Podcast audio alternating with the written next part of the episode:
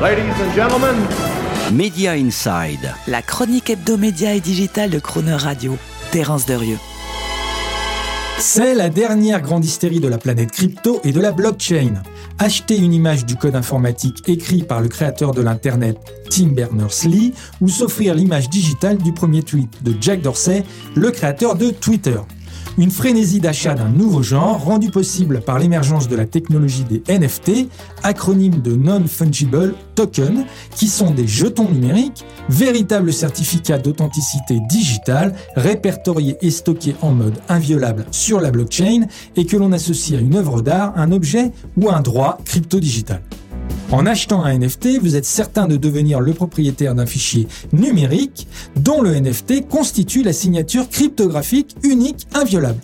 Il n'en a pas fallu plus pour aiguiser l'appétit d'artistes ou de famous people qui y ont vu une opportunité de monétiser à coup d'enchère en millions de dollars parfois leur art ou leur image en autant de déclinaisons digitales uniques au point que même de très grandes maisons de vente comme Sotheby's ou Christie's se sont mis à mettre aux enchères des NFT d'œuvres d'art numériques.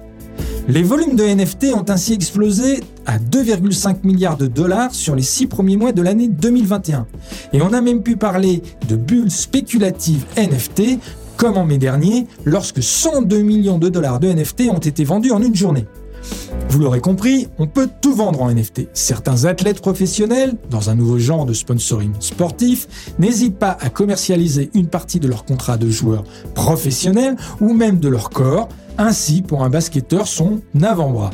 Sans parler de la plateforme WinU qui vous permet via des enchères de devenir l'unique propriétaire d'une séquence vidéo culte de l'histoire politique, sportive ou musicale dont le NFT constitue l'acte de propriété et d'authenticité sur la blockchain. Mais attention, ce n'est pas le fichier numérique que vous achetez qui est unique car celui-ci peut toujours être copié. C'est bien le NFT qui, lui, est unique et qui constitue la trace indélébile et non duplicable dans la chaîne de blocs de la preuve que vous êtes le seul propriétaire. Mais au fait, qui sont ces acquéreurs de NFT eh bien, on retrouve entre autres parmi eux beaucoup de jeunes crypto-investisseurs de la génération Z qui se sont enrichis avec le Bitcoin et qui rivalisent en exhibant leurs œuvres d'art crypto-NFT sur les réseaux sociaux ou dans des collections ou des galeries virtuelles. On y retrouve aussi des fans d'artistes ou de sportifs qui trouvent avec les NFT le moyen de renforcer sur un mode unique leur relation avec leurs idoles préférées. Au-delà de tout ce que nous venons de dire, les NFT pourraient représenter une opportunité de nouveaux revenus pour l'industrie des médias via la commercialisation de NFT d'images, de vidéos, de photos collectionnables. Tous les grands studios de cinéma y verront à coup sûr l'opportunité de vendre à partir de leur catalogue de franchises mondialement connus un nouveau genre de produits dérivés digitaux. Marvel vient ainsi de lancer le mouvement avec la vente de NFT digitaux, de comic books et de figurines issues du catalogue de ces héros.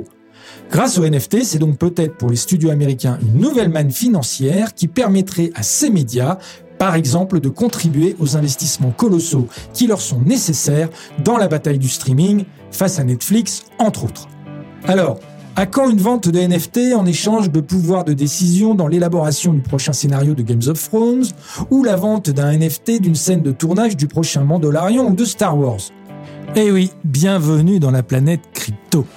Retrouvez Media Inside chaque mercredi à 7h45 et 19h45 et en podcast sur le chronoradio.fr.